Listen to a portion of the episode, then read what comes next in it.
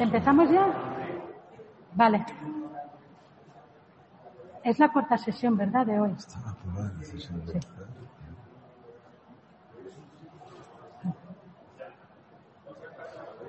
Voy a, me la quitaré después. Por. ¿Prefieres que sea así? Vale, pues nada. Vale, vale. Vale, va. Buenas tardes, señor Barón. Vamos a empezar ahora la cuarta sesión y última de estas conversaciones eh, sobre Europa. Eh, creo que todos conocemos a Enrique Barón, pero aún así eh, voy a presentarle.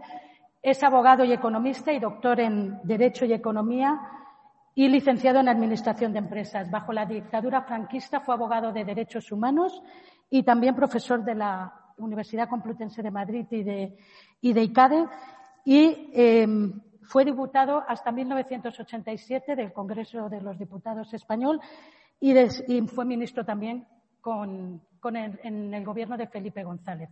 Después dio el salto a Europa y allí yo creo que un poco lo fue todo, o lo fue casi todo.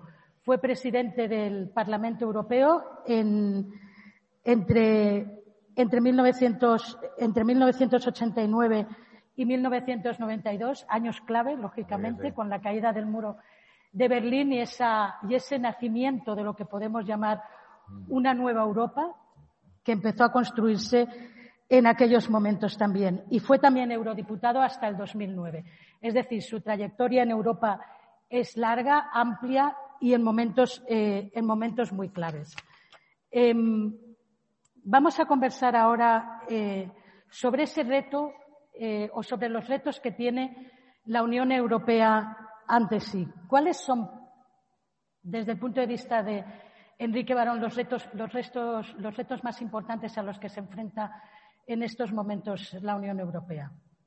Pues eh, el, el afirmarse como una unión fuerte, que sea un actor geopolítico en el mundo y como una Federación Europea, que es lo que decía Robert Schuman en, el, en, nuestra acta de nacimiento.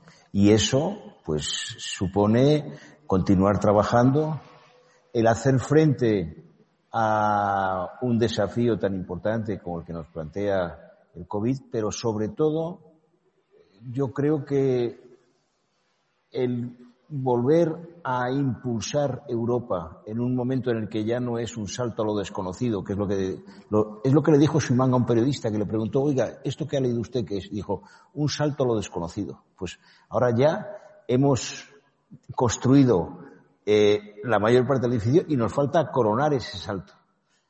¿Qué supone esto? Supone el hacerlo de acuerdo con nuestros valores, el hacerlo con unos objetivos comunes y después de lo que ha sido el proceso este año, primero de dudas, pero luego de afirmación, el coronar ese salto que es muy importante, es decir, el, el duplicar, por ejemplo, el presupuesto en un año, el afirmar la solidaridad a través de la mutualización, el plantearnos que tenemos que seguir siendo la vanguardia en eh, la lucha contra el cambio climático, en la digitalización, en el progreso social también, en la defensa de nuestros valores y de nuestro sistema de bienestar. Bueno, yo creo que hay muchas cosas que hacer y que, y que hay que motivar. Y una cosa más para acabar. Este desafío en este momento eh, supone que tenemos que ser conscientes de que no se trata solamente de reaccionar frente a esta mm, pandemia omnipresente, ubicua y,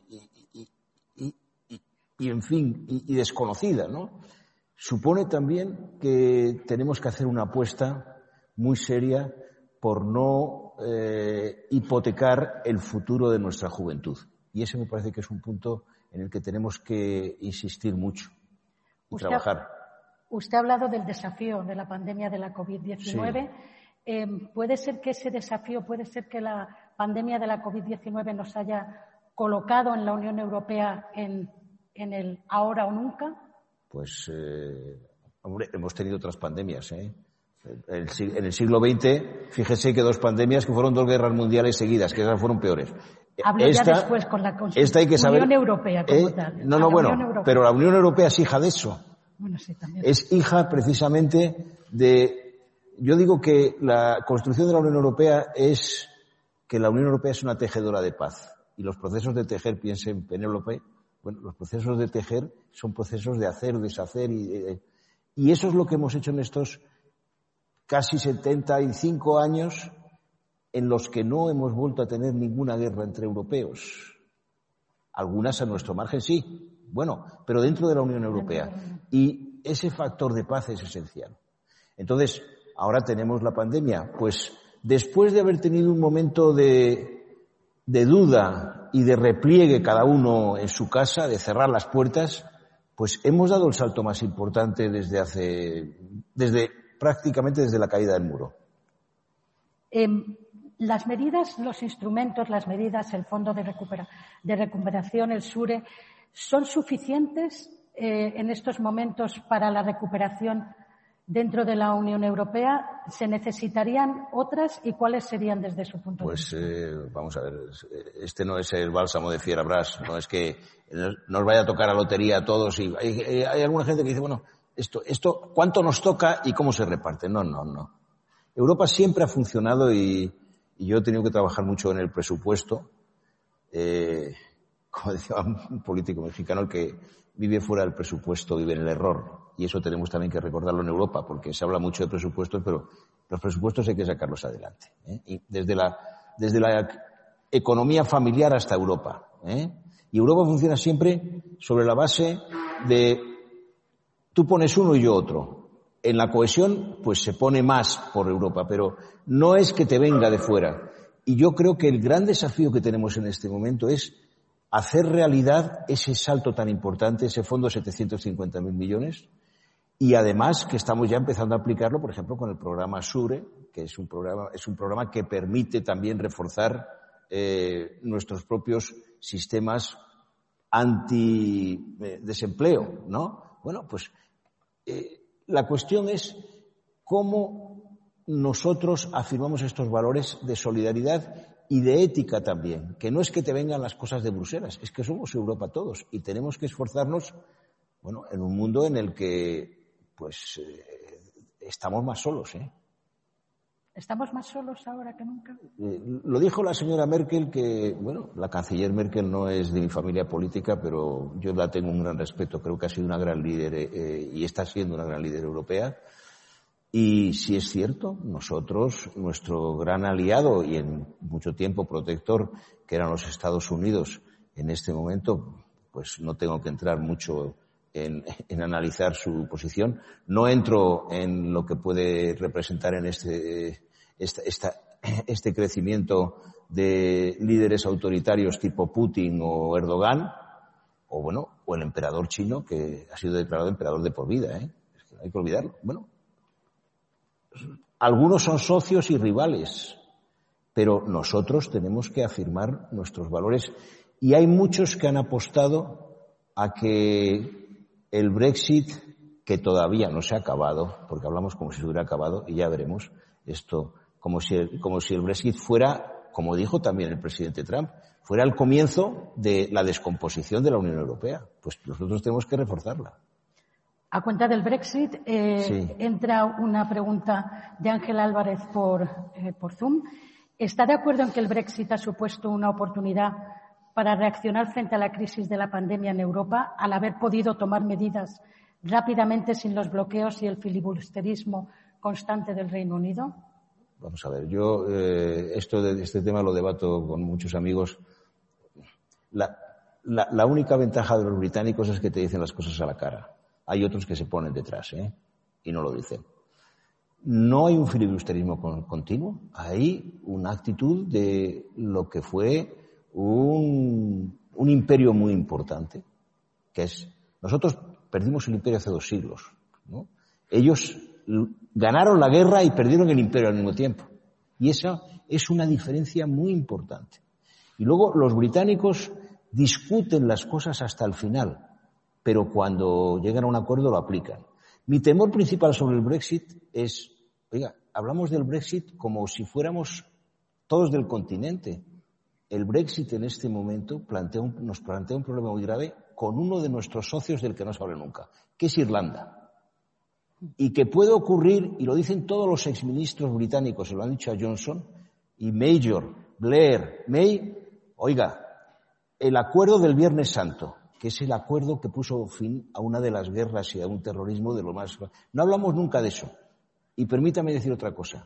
El artículo 50 del Tratado de Lisboa, que hay que leerse, que lo redactó el secretario de la Convención Constituyente o Constitucional, Sir John Kerr, un gran diplomático británico que ahora está en contra del Brexit, el artículo 50, que además está escrito en el latín del siglo XXI, que es el inglés, ¿no? Esto, ese artículo dice que incluso cuando uno sale, que uno puede retirarse en cualquier momento y cuando uno sale puede volver a pedir la entrada. Fíjese. Los británicos no se irán. Otra cosa es, bueno, pues que, que, no nos desmantelen lo nuestro, vamos. ¿Eh? bien, bien, es que, es que se da por sentado que el Brexit ha pasado. Yo se lo pregunto a los amigos y tal, y que me dicen, no, es que a ver si estos pesados se marchan, que esto va a ser jauja. No es así. No es así. Y además yo, como español y como europeo, no creo que nos vaya mejor. Eh... Con ellos fuera. No, vamos, esto no nos va a ir mejor. Y aparte de que no se van a marchar en muchas cosas. Oiga, es una potencia nuclear, es el mayor ejército europeo es una potencia mundial. Yo no soy partidario de la, de la amputación, sobre todo si es una amputación de nosotros mismos. O sea, espero un momento que no acaba el partido, ¿eh? Y yo invitaría, desde luego, a ser un poco más prudente, porque es que me ha tocado trabajar mucho con británicos. Ya me imagino. ¿Eh? sí, ya me imagino que ahora Oiga, y son los que son los que resistieron al empuje nazi. Los demás todos cayeron. ¿eh? Vamos a pasar eh, a un papel que usted conoce bien, aunque ha cambiado también a lo largo de los años, que es el papel del Parlamento Europeo, que va a tener durante, ahora en la recuperación eh, mm. post-COVID. 19 va a jugar también un papel importante porque es él también el que va a tener que gestionar y va a tener que dar el visto bueno a gran parte de esas de la tramitación de, esos de mm. esos fondos. ¿Cómo ve el papel del Parlamento Europeo en estos momentos? Bueno, yo eh, acabo de seguir eh, vía, vía telemática el debate del primer año de, de gestión de la presidenta von der Leyen. Y yo tengo que decir que, bueno, algunos dicen que tenía un acento muy teutónico. Yo tengo que decir que, que me siento absolutamente identificado con el planteamiento eh, y con las grandes líneas políticas que ha defendido y que plantea en relación con los temas internos, con los temas domésticos de la Unión, en relación con su papel internacional, yo creo que merece el, una persona que fue elegida con siete votos de diferencia, ¿eh? y ahí estaban los, bueno, con defecciones todos, ¿eh? pero estaban los populares. Es que hay que mirarlos. Lo, de mirar los votos, que no solemos mirarlo, no tenemos esa costumbre en España, pero por ejemplo en Europa y en Estados Unidos es muy importante. Eh, la presidenta fue elegida con votos con defecciones en el PPE, en los populares, en los socialistas. Los del PPE fueron submarinos. Los socialistas dieron la cara. Y, liberales también algunos escapó. Y fue elegida gracias al partido de Orban y a Cinque Stelle, con siete votos. Ahora tiene dos tercios del Parlamento que apoyan y que gestionan un tema muy importante que es precisamente todo el paquete de recuperación y que está siendo una eh, batalla muy importante. Y le, y le, digo una cosa ahora que bueno que hay que defender el papel de la mujer. Hay dos diputadas que además son vascas.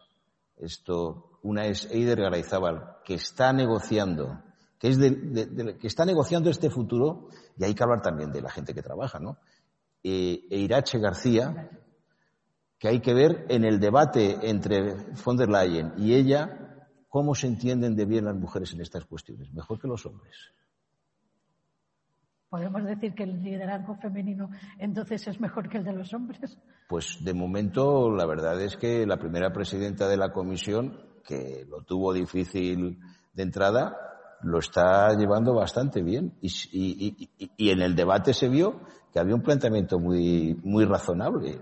Hombre, con lo cual no quiero descalificar a los hombres, porque a mí me toca eso, me afecta. Pero bueno. Entonces, ¿no piensa que vaya a haber muchos obstáculos y mucha, entre comillas, bronca en el Parlamento a cuenta también de los extremos que, de los partidos más de extremo que tenemos, sobre todo la, extrema derecha. Sí, pero hay, una cosa que... ¿Va a haber suficiente mayoría para...? Sí, hay una cosa que me decía eh, un gran amigo que algunos recordarán aquí, que era eh, Paco Fernández Ordóñez, que fue ministro de Exteriores y, que fue el que, bueno, el que, hay una placa en el Consejo en Bruselas porque le tocó eh, plantear inaugurar. Paco me decía una, decía en relación con las broncas del Parlamento entonces, me decía, mira, es que en el Parlamento Europeo no puedes tampoco montar demasiada bronca. Por dos razones. Una, porque la interpretación simultánea hace que tú le echas la bronca al intérprete. ¿Eh? Y la segunda, y la segunda es que el presidente o presidenta de la, de la sesión puede cortar la palabra si te excedes del tiempo, no porque no te guste. Imagínese que se aplicara esto en casa. Sería mucho mejor. ¿Eh? Es que estaría mucho mejor. Bueno, vale. Aparte de que, no sé, la gente, bueno, están, ha habido intentos, pero están casi excluidos los insultos y todo ese tipo de cosas. ¿no? Em, todos sabemos eh, que esos miles de millones que tienen que llegar eh, en ayudas del Fondo de Recuperación van asociados también a proyectos que hay que presentar de acuerdo a digitalización, sostenibilidad. Verde. No echa en falta en nuestro país un debate no solo político, sino también social sobre ese paradigma económico o esos cambios en el sistema que realmente vamos a tener que llevar a cabo asociados a esos polos importantes de proyectos que vamos a tener que presentar pues eh, tiene usted bastante razón. Es decir, que yo creo que, eso es bastante más importante que algunos de los debates que, se desempeñan en, en, reiterar y aburrirnos. Estoy, de acuerdo. Ahí hay dos, dos, dos cosas que quería decir. Una es, la primera es eh, que esto supone no solamente que lleguen, que lleguen esto fondos supone que, los, que lo que hay que hacer es presentar proyectos.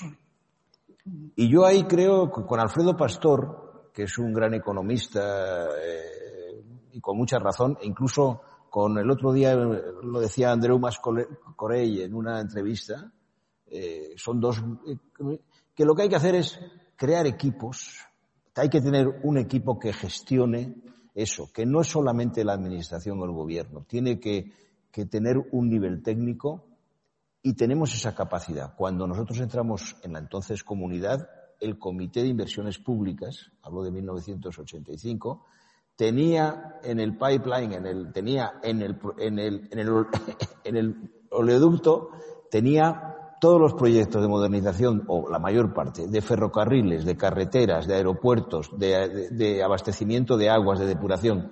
Eso hay que tenerlo porque no es que te vayan a llegar y te vayan a regar con dinero, es que hay que presentarlo, defenderlo y además esto hacerlo. Y tengo que decir una cosa, y es que, por ejemplo, en, los últimos años, aunque ha habido algunos frenazos en lo que es energías renovables, nosotros estamos bien situados y hay que trabajar más. Eh, en lo que es la preparación de infraestructuras para la red de banda ancha, que hoy en día ya es un derecho fundamental, también estamos, diríamos, bastante bien situados. Pero nos falta eso que, que, usted dice. Es decir, esta tiene que ser, diríamos, una de las ambiciones de nuestra sociedad para colocarnos en cabeza y, sobre todo, para hacer todo un plan de reestructuración de nuestra economía. ¿Usted cree que se ha empezado ya o igual vamos a llegar tarde y a lo mejor no recibimos todos los fondos que podríamos recibir. porque como lleguemos tarde en la presentación de los proyectos, ah, no, es que, vamos a tener un grave problema. No, bueno, es que si, si, llegas fuera de plazo, pero eso no en Europa, aquí también, si llegas fuera de plazo, pues no. yo me refiero sobre todo a España. En Europa puede haber, puede haber más, más flexibilidad incluso, pero eso, eso nosotros tenemos que, que, concentrarnos mucho en, en, en todo ese tipo de planteamientos. Y yo creo que no solo en el mundo político, también en, hay que hacer una apelación importante al sector privado, hay que hacer una, o hay que proteger y defender mucho más nuestra investigación y desarrollo. Y yo creo que, que todo eso es absolutamente, es una movilización de la sociedad. ¿sí? Pero no se está haciendo. ¿Cómo se hace? Pues, ¿Cómo se debe hacer? Pues hay que. Eh, el gobierno parece y el gobierno y las demás fuerzas políticas, también la oposición, que están más interesados en la bronca política provocada por la pandemia de la COVID-19 que realmente en mirar hacia adelante y decir tenemos que, real, que pensar y debatir sobre el paradigma Hombre, eh, que queremos para el futuro. Tampoco es eso. Yo, vamos, eh, es conocido que yo apoyo al gobierno de Pedro Sánchez. pero, pero, hombre, lo que está Vamos a ver. Lo que está pero, viendo la sociedad. Pero si no es que me parezca maravilloso. La sociedad está un poco enfadada, en realidad. Pero no es que me parezca maravilloso. Es que, concretamente, uno de los que ha conseguido armar y proponer el, eh, todo el plan de recuperación a nivel europeo ha sido él y su gobierno. La, ministra de Exteriores lo ha explicado también. O sea, pero no es para ponerse medallas. Es que tenemos que participar todos, porque cuando hablamos de Europa decimos, no, el, eje franco-alemán, como si los demás fuéramos espectadores o fuéramos o estuviéramos allí, en fin, de, de, mm, un poco de florero. No es así. Ahora, lo que sí es cierto es que el gobierno puede, yo creo que dentro de lo que fue ese, esa cumbre del mes de julio, de los cuatro días que ya sabe que, sí, los cuatro días famosos ya sabe que la, la, cumbre que duró cinco días, que fue un fracaso total, la de, la de Niza decían que era la cumbre de las, de las cuatro camisas, porque los líderes se quedaron sin, sin, sin muda. Sí, bueno, pues es así, porque claro, normalmente van y vienen, ¿no? Esto, yo creo que el papel de España fue importante. Ahora, eso no, no nos resuelve el problema. Es, como digo, es, yo creo que es algo que tiene que movilizar al gobierno, a las autonomías, a los ayuntamientos, que también eh, tienen interés, y sobre todo, y a las fuerzas económicas y sociales, empresariales, sindicales y demás. Yo creo que es un, es un proyecto que puede ser sugestivo para, para nuestra sociedad, sobre todo porque tiene que cambiar y en algunos aspectos fundamentales, y creo que los puntos más débiles o más frágiles de nuestro sistema es eh, el sistema educativo y su relación con el mundo del trabajo, sí, sí. Que no, que, que no solamente una consideración de Madrid y tal, pero que tenemos que hacer un esfuerzo importante, eh, un esfuerzo también muy serio en, eh, en integrar pues la universidad y todo lo que son, eh, digamos, todo el mundo de, la, de, de las politécnicas eh, con una relación que yo, a mí me llamaba la atención en, el Parlamento Europeo, los alemanes, por ejemplo, la, interacción entre universidades, empresas, fundaciones y demás es continua. Aquí no hay tantos puentes. Y luego tenemos que reconvertir algunas de nuestras industrias que han sido muy exitosas. Yo no infravaloro eso de decir, bueno, tal lo del turismo, pero sí hay que adaptar el turismo a una nueva realidad lo pongo como ejemplo, o la industria automovilística. O nos ponemos al día en el terreno eléctrico, somos grandes fabricantes, no somos creadores. O, no tenemos futuro y somos el segundo exportador europeo. ¿eh? Pero no le falta ese debate, esto que estamos hablando. Bueno, pues estamos. Nosotros llevamos ya tres jornadas de conversaciones. Sí, yo lo que pasa es que no estoy en activo políticamente, pero cuando me llaman en el mundo universitario o, o, me llaman esto pues en, los medios de comunicación o, demás, yo estoy a disposición y, y, trato de ayudar. Yo creo que podemos ayudar todos un poco. ¿Eh? ¿Perdón? Que creo que podemos ayudar todos un poco y debemos ayudar a abrir ese debate. Yo soy en eso. Pues si no llegamos tarde, o sea, es que ese es el gran problema. Tiene usted razón en eso, sí. y, será, y será culpa nuestra y habremos perdido la gran oportunidad. Entra una pregunta por, por Zoom, em, em, que también es muy parecida a la que yo le iba a plantear. El, el euroescepticismo pareció haber frenado su ascenso en las últimas elecciones europeas, pero sigue latente. ¿Cómo puede Europa y también el Parlamento Europeo combatir los mensajes simples y, por tanto, incompletos de los populismos y añado también de la extrema derecha en especial? Pues eh, a través, a través del combate político y de la afirmación de, eh, de nuestros propios valores y de nuestros objetivos. Porque claro, hablamos mucho del euroscepticismo me va a permitir eh, una pregunta. ¿Usted ha visto a, mucha gente quemar euros por la calle? ¿Ha visto a mucha gente quemar euros por la calle? Sí, hubo un caso que fue en Grecia, quemaban fotocopias. Usted sabe que las fotocopias. Pero debía ser. No, era para protestar. últimamente no. ¿Qué significa eso? Que mire, en la campaña de Le Pen contra Macron en Francia empezó hablando de la vuelta al Franco. ¿Quién se acuerda de eso? Berlusconi coqueteó con la vuelta a la lira. Bueno, ha coqueteado con muchas más cosas en la vida, ¿eh? Pero esto, eh, eh, bueno, de lo dicho nada. Aquí, vaya usted, salga usted a, vamos, ni los, ni, los más radicales, esto dicen esto de la vuelta a la peseta.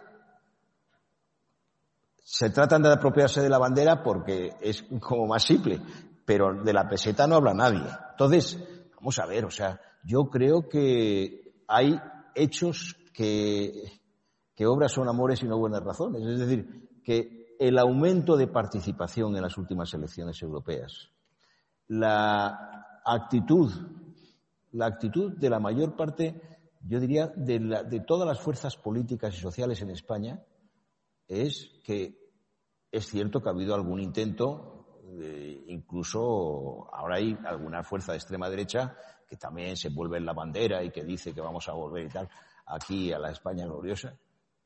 Eso no pasa de, de ser un discurso que es que al final pues no se vende por, por la misma razón por la que la gente no quema euros, porque ya la moneda está integrada como un valor social fundamental. Entonces, es cierto que, bueno, que se pueden hacer muchas, se puede hacer mucha demagogia, pero yo no veo, yo creo que, que en este momento el salto político que estamos dando es muy importante y lo que hay que hacer es que no sea solamente un salto reducido al mundo político o una élite o, aspectos técnicos. Eh, yo he comenzado diciendo que este, hay que ganar este salto, hay que coronarlo, pero porque nosotros estamos construyendo en nuestra región mundial ¿eh? esto y, también y también con los valores del multilateralismo y de la ONU ¿eh? que están en nuestro en el artículo tercero del Tratado de Lisboa que la gente debe de leerse esas cosas aunque sea solamente los tres primeros artículos esto yo creo que es la causa más noble que podemos proseguir en este momento. Quizá usted lo ha dicho o lo ha dado a entender, seguimos teniendo el mismo problema, ilusionar a las sociedades, mm. ilusionar a nuestra población europea, es decir, tenemos muy claro, yo creo, eh, mm. que todo, que la mayoría es europeísta, que la mayoría mm. cree en Europa, usted lo ha dicho, ya no se pone en duda el euro ni, nada en, en realidad, pero no hay esa ilusión, no hay ese movimiento social que debería haber que empujase también en estos momentos. Eh, sí, pues,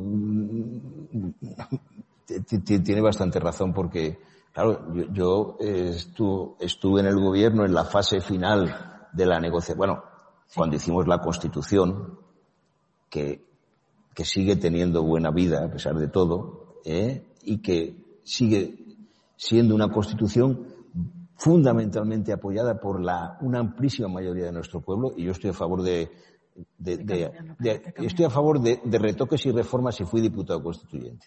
Pero lo que sí es cierto es que nuestra sociedad, cuando consiguió coronar en 1985 eh, todo el proceso de negociación, que fue muy complicado, como, como era lógico, esto, y cuando pudimos llegar en el 86, esto sí había un entusiasmo mucho mayor.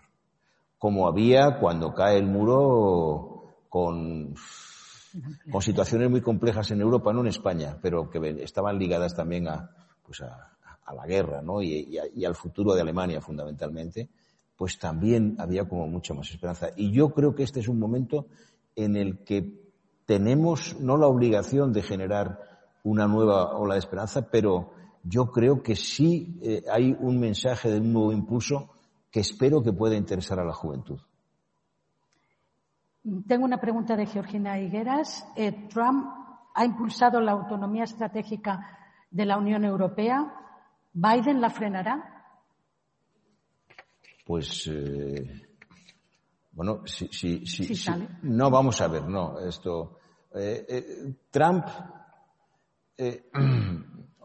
Trump, si, si, la, si, si, la provocación tiene un valor pedagógico, pues acepto el, comentario, ¿no? Es decir, que, que, que, Trump, hombre, con esa, con esa, esa especie de estilo neroniano que, que, que practica, aunque tiene una diferencia con Nerón, y es que Nerón sabía tocar el arpa, él no.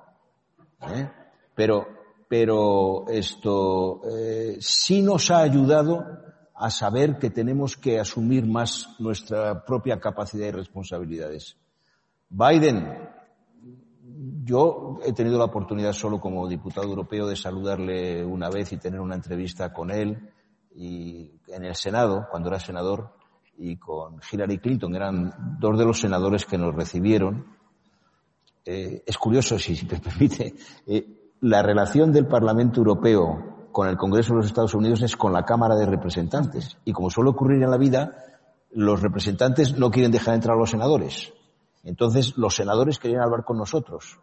Y en, la, y en el Capitolio, yo recuerdo la entrevista que tuvimos la, delegación, yo era miembro de ella, con Biden y con Clinton.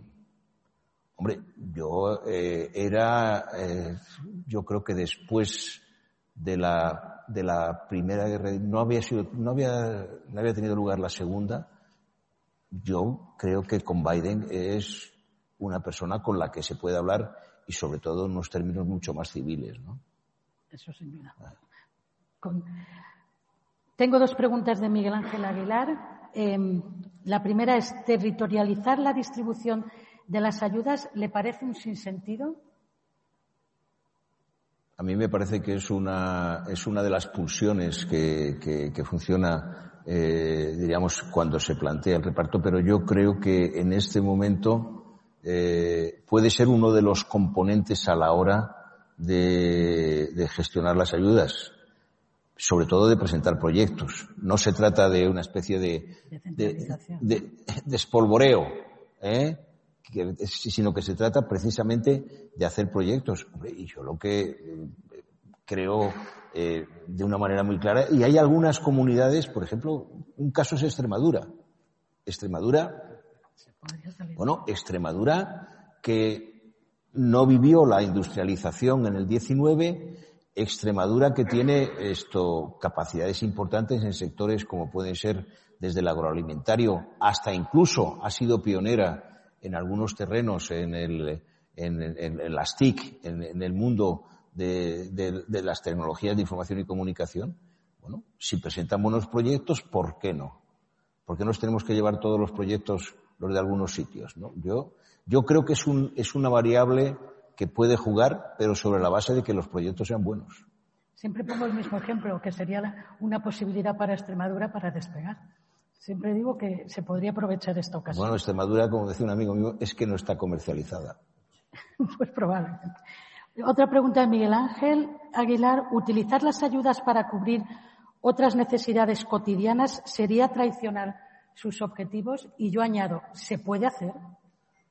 ¿Lo permite? Depende, ya estamos aplicando. Eh, eh, yo, yo ahí vuelvo a la, creo que lo he dicho ya, a esta filosofía de Robinson Crusoe, que defiende Alfredo Pastor y que Mario Draghi, que ha, que ha hecho una, una intervención que aquí me parece que solo hubo un periódico que la recogió, en, en una cumbre sobre ética y política en Rimini en el mes de agosto.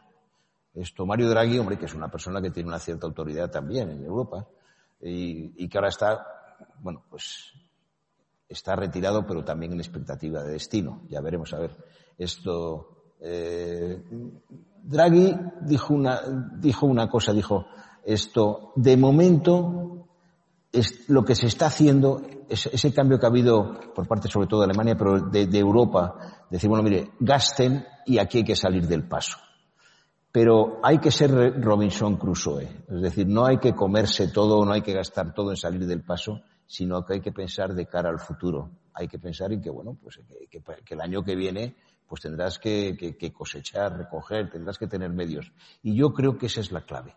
Porque si no, si no, y yo creo que hay que decirlo con una cierta brutalidad, si no, estamos hipotecando el futuro de nuestros hijos y no tenemos derecho.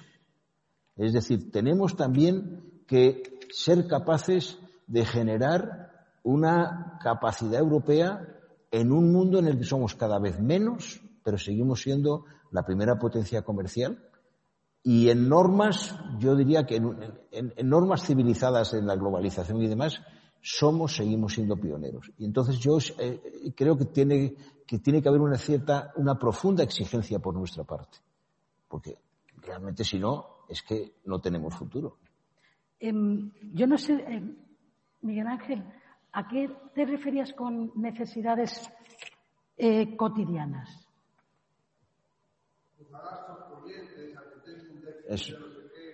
Sí. Claro, es que esa es mi pregunta. No, no, pero... ¿El fondo de recuperación se puede gastar en necesidades cotidianas? No es para pagar agujeros. Claro, va asociado a proyectos. No es para tapar agujeros, sí, sí, sí. Exactamente, o sea, no es traicionar objetivos, es que no lo podríamos hacer. No se puede, no, no, no. O sea, si no hay proyectos. y, en eso, y en eso, cuando se dice, por ejemplo, eh, no, no, aquí tienen que venir los fondos y tal, no sé qué, y no tiene que haber un control, y los señores de negro, estos de franela, los de franela gris, ¿no? Y tal.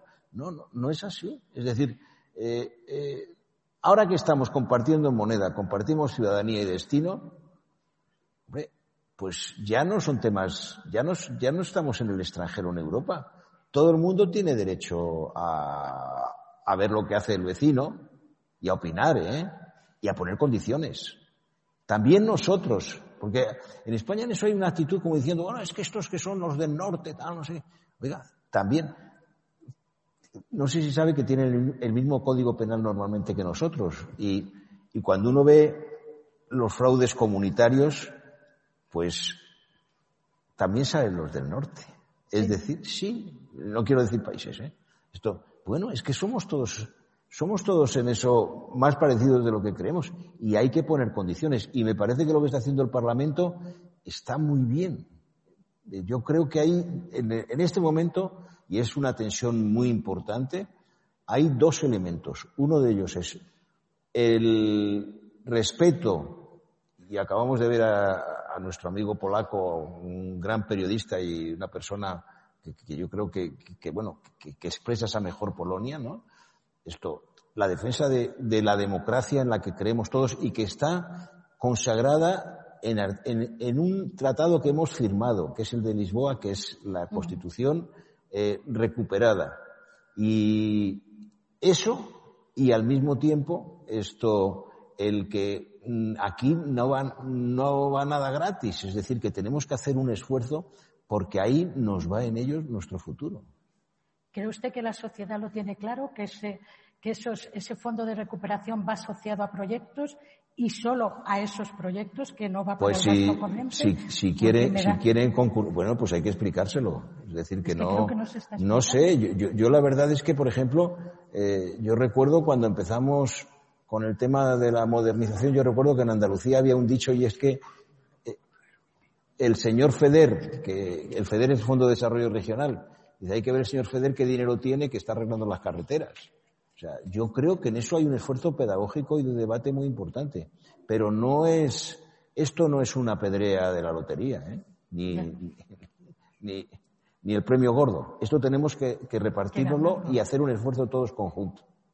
Bueno, ahora no han parado de entrar preguntas. Vamos a, intentar responderlas a todo en los diez minutos que nos quedan. En los últimos años, no, no dice quién, quién es, en los últimos años se ha perdido capacidad de gestión y ejecución de las ayudas europeas, de las que solo se aprovechan, al parecer, el 35%.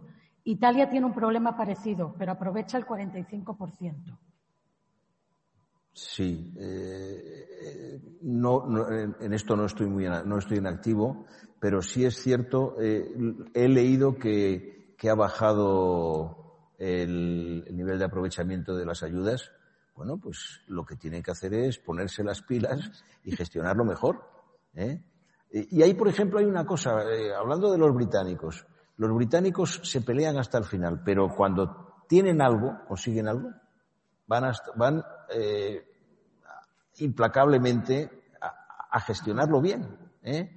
Y, por ejemplo, uno de los temas que ha salido aquí sobre el Brexit, el tema del futuro del Erasmus y de la y de la participación de las universidades británicas en investigación y desarrollo, están desesperados, porque el programa Marco es un, que no se habla nunca de él, el programa Marco, que en Europa se llamaba el Fondo de Cohesión de los Ricos, pero el programa marco de investigación y desarrollo es un programa muy importante y yo me alegro mucho de que España haya ido entrando más en eso. Ya hemos puesto bastante cemento y, ahora hay que mantenerlo. ¿eh? Pero eh, yo creo que en eso tenemos que tener un nivel de exigencia mayor en relación con nuestra gestión administrativa y, y en relación con nuestra capacidad de innovación. Italia o Francia ya han presentado los planes de reactivación Mm, no puedo contestar a esa pregunta. Yo creo que está, eh, está en proceso de. Eh, eh, en este momento hay que tener en cuenta una cosa y es que no se ha aprobado. Vamos a ver, el, el, el paquete en su conjunto, si no me equivoco, y hablo de la semana pasada, esto estamos comenzando una nueva semana, estaba en el, en el proceso de conciliación entre el Parlamento, el Consejo y la Comisión. Eh, el Parlamento ponía como condiciones, eh, por una parte, el que figure la condicionalidad en relación con el tema de derechos humanos, la capacidad que es fundamental en democracia, aplicando el principio de no imposición sin representación, esto de, aprobar algunos impuestos europeos que son pues desde el plástico hasta el carbón, eh, esto hasta eh, una base común en el impuesto de sociedades. Eso es lo que se está en este momento debatiendo y, y, y, el Consejo en su conjunto pues está hablando con los eurodiputados para ver cómo, cómo dice, no, no nos bloqueen todo, pero eh, todavía no está aprobado eso y es muy importante. Yo creo que además desde el punto de vista democrático son temas muy clave. O sea que, no es que hayan presentado. Primero tenemos que, pasar eso y espero y deseo que esto se cierre cuanto antes. Y luego, bueno, ya se verá, o sea, pero de todas maneras es bueno que se vayan preparando y presentando programas. Em, Rafa Panadero de la cadena SER pregunta, la Unión avanza siempre de crisis en crisis, solemos decir. La Unión sale siempre fortalecida de cada crisis que atraviesa, pero quizá estemos tardando, tentando demasiado la suerte. ¿Ha llegado el momento de reformar los tratados? ¿Qué cambios serían prioritarios según usted? Bien. Bueno, eso de que vamos de crisis en crisis, lo decía Monet siempre. Y tiro porque me toca. no, lo decía Jean Monet, pero es que la vida es una sucesión de crisis. La, la, crisis, la palabra crisis no viene de la política, viene de, de la vida misma. Por eso hablamos por ejemplo, en el terreno de, la, vida de las personas, hablamos de la crisis de la adolescencia, de la madurez, de la senectud. Son los momentos de cambio que te fuerzan a tomar decisiones. No es una, eh, no es un sinónimo de desastre. Ahora, eh, contestando a Panadero, esto con, precisión. Eh, yo creo que hay que fijarse algunas cuestiones clave. Reformar los tratados, yo creo que hay que tirar para adelante incluso sin reformarlos. Y lo que hay que hacer es qué cuestiones queremos incluir, porque reformar los tratados no es eh, presentar una nueva colección de moda. ¿Por qué hay que reformarlos? Pues yo le voy a decir, mire, primero, porque eh, hay que avanzar en la vía federalista de la Unión Europea. Y no lo digo yo porque sea un federalista comprometido, sino porque el objetivo de la Declaración Schuman es la Federación Europea. Y entonces supone el ir ampliando de manera sustancial, y ha avanzado mucho, las decisiones por mayoría. Por mayoría. Hombre, aunque en España nos estamos encontrando con que hay gente que dice que se confunde y, u oculta y dice que el consenso como norma, que es el ejercicio de derecho de veto, porque si no estás de acuerdo, claro, dice, no, no, es que el consenso no, lo que quieren es vetar. ¿eh? Y esto lo vivimos aquí muy, en esta misma ciudad. Bueno, pues eh, la ley de la mayoría, eso es lo que permite funcionar a un sistema democrático, dejando los temas de unanimidad reducidos al mínimo. Es, esa me parece que es una de las leyes fundamentales o de los pasos fundamentales que hay que dar. Y hay otro, hay un tema del que no hablamos nunca, no quiero ser muy técnico, pero hay una cosa que es en este momento después del Tratado de Lisboa que nos gobierna, que es el Tratado de Gobernanza, que es que no es comunitario porque se negaron Gran Bretaña y Polonia y que se conoce más con el nombre de Fiscal Compact. Eh, no es comunitario, pero hay que integrarlo y es un tema de, democracia, no es un tema simplemente de, Europa, que no hablamos nunca de cómo se van haciendo transferencias de soberanía sin que haya un control democrático debido. Y el Tratado de Gobernanza tiene otra innovación que yo sí creo que hay que poner en los tratados, que es hasta ahora aprobamos los tratados por unanimidad, lo cual es un proceso agónico. El Tratado de Gobernanza entró en vigor con dos tercios de las ratificaciones, que es una copia que hicimos de la Constitución de Filadelfia que creó los Estados Unidos a partir de las trece colonias y de bueno y de debate de, federalistas y antifederalistas. Y eso yo creo que hay que ponerlo en los tratados, que seamos capaces de tirar para adelante con eh, dos tercios de ratificaciones y sin vernos sometidos a una especie de ruleta rusa que nos lleva, pues lo que ocurrió con el, con, el Tratado Constitucional, a tener abierto en canal este proceso durante tres o cuatro años y además con una contaminación, no con una decisión democrática común. Yo, si con estas dos cosas estoy de acuerdo. Luego, cuando se abre, y, espero que la conferencia hable de todo, pero me parece que estas son las cuestiones fundamentales. Tenemos una pregunta de Enrique Peris eh, y luego otra más, si trataré de ser... ¿Podrá la Unión Europea establecer una política de inmigración separada de la política de asilo que sea racional, que resulte funcional y coherente, regulada y aceptable para todos? Uf. Uf. Sí, ya me gustaría. Ya me gustaría a mí. Ya me gustaría a mí, pero esto, yo ahí, eh,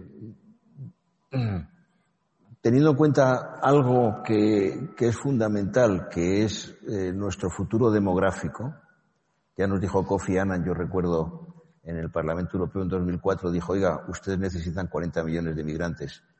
No hubo aplauso, ni pitos, ni palmas. O sea, fue una cosa...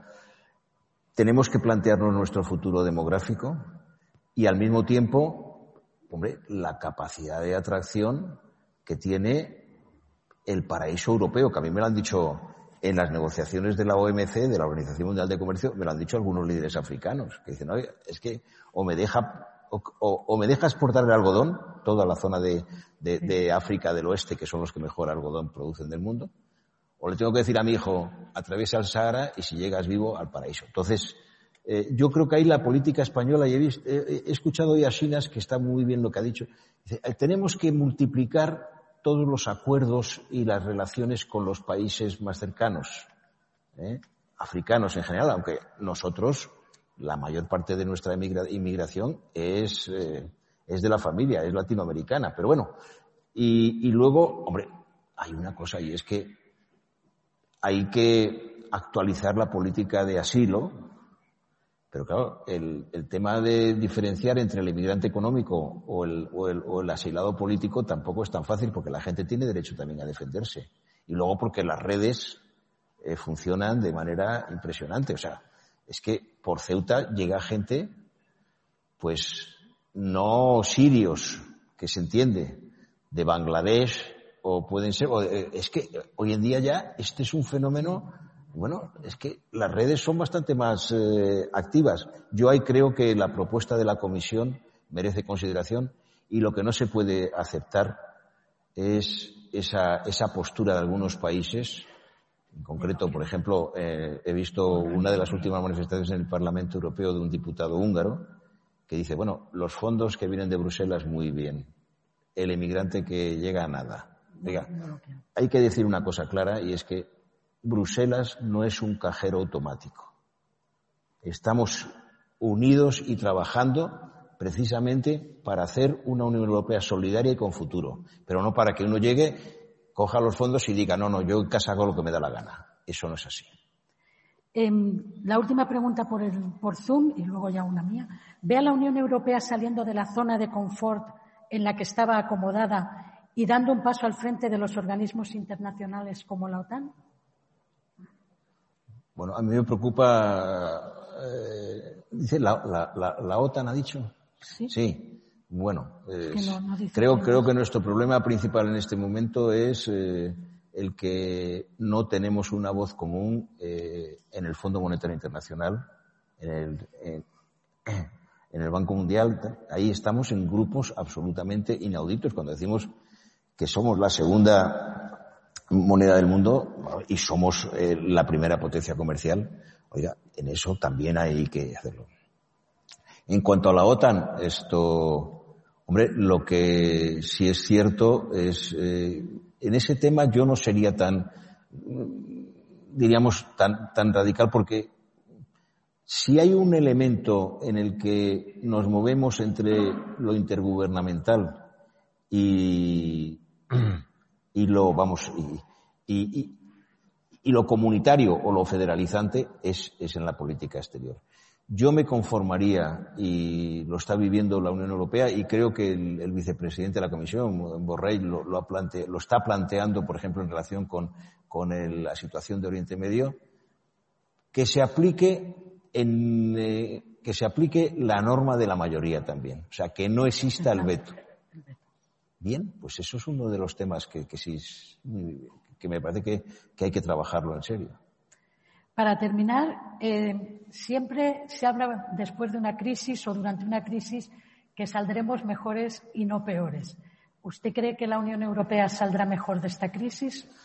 Pues de, de, momento nos hemos salvado porque yo creo que la crisis de 2008 fue una crisis económica muy importante, pero sobre todo fue una crisis de confianza y de ruptura y de ruptura de entre nosotros, entre entre entre los países y también entre los, entre, los ciudadanos, pero estuvimos al borde, yo, yo, diría, del desastre y de romper con la Unión Monetaria y de colocar a la, a la Unión Europea en una situación eh, sin futuro.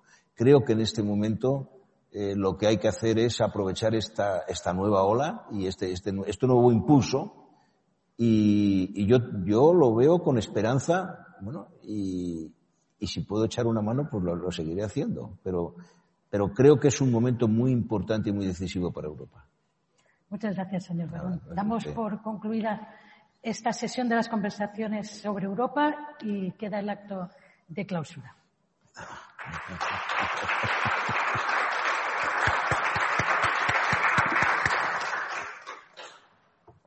Muy bien, hay que ponerse a Vamos a hacer.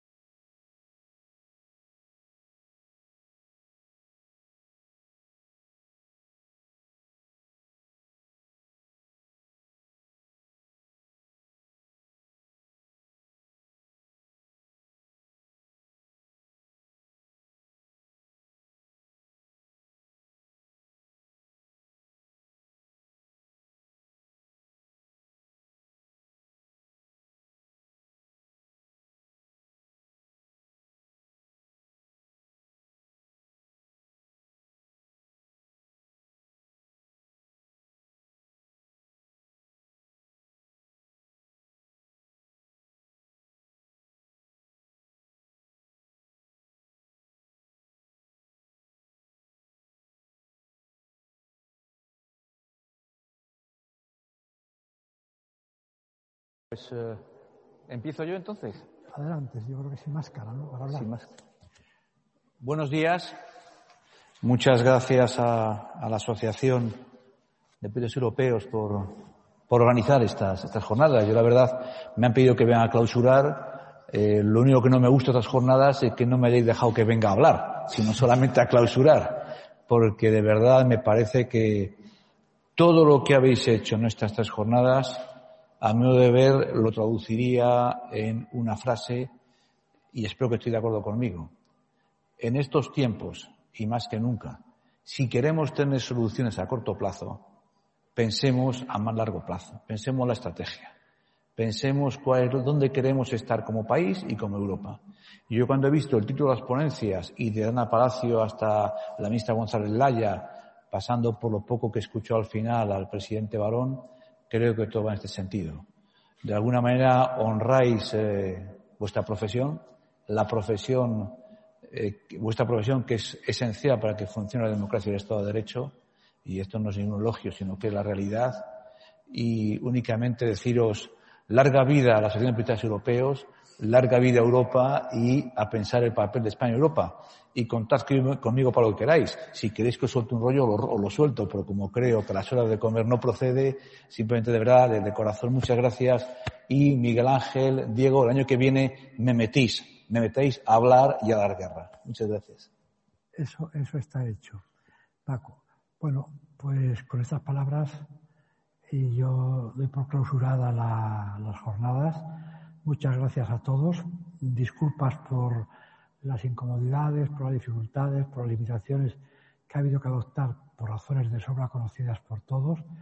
Y bueno, como decía el, representante aquí de la Comisión Europea, pues el año que viene volveremos a ver nuevas conversaciones y por supuesto él será uno de los primeros invitados. Muchas gracias.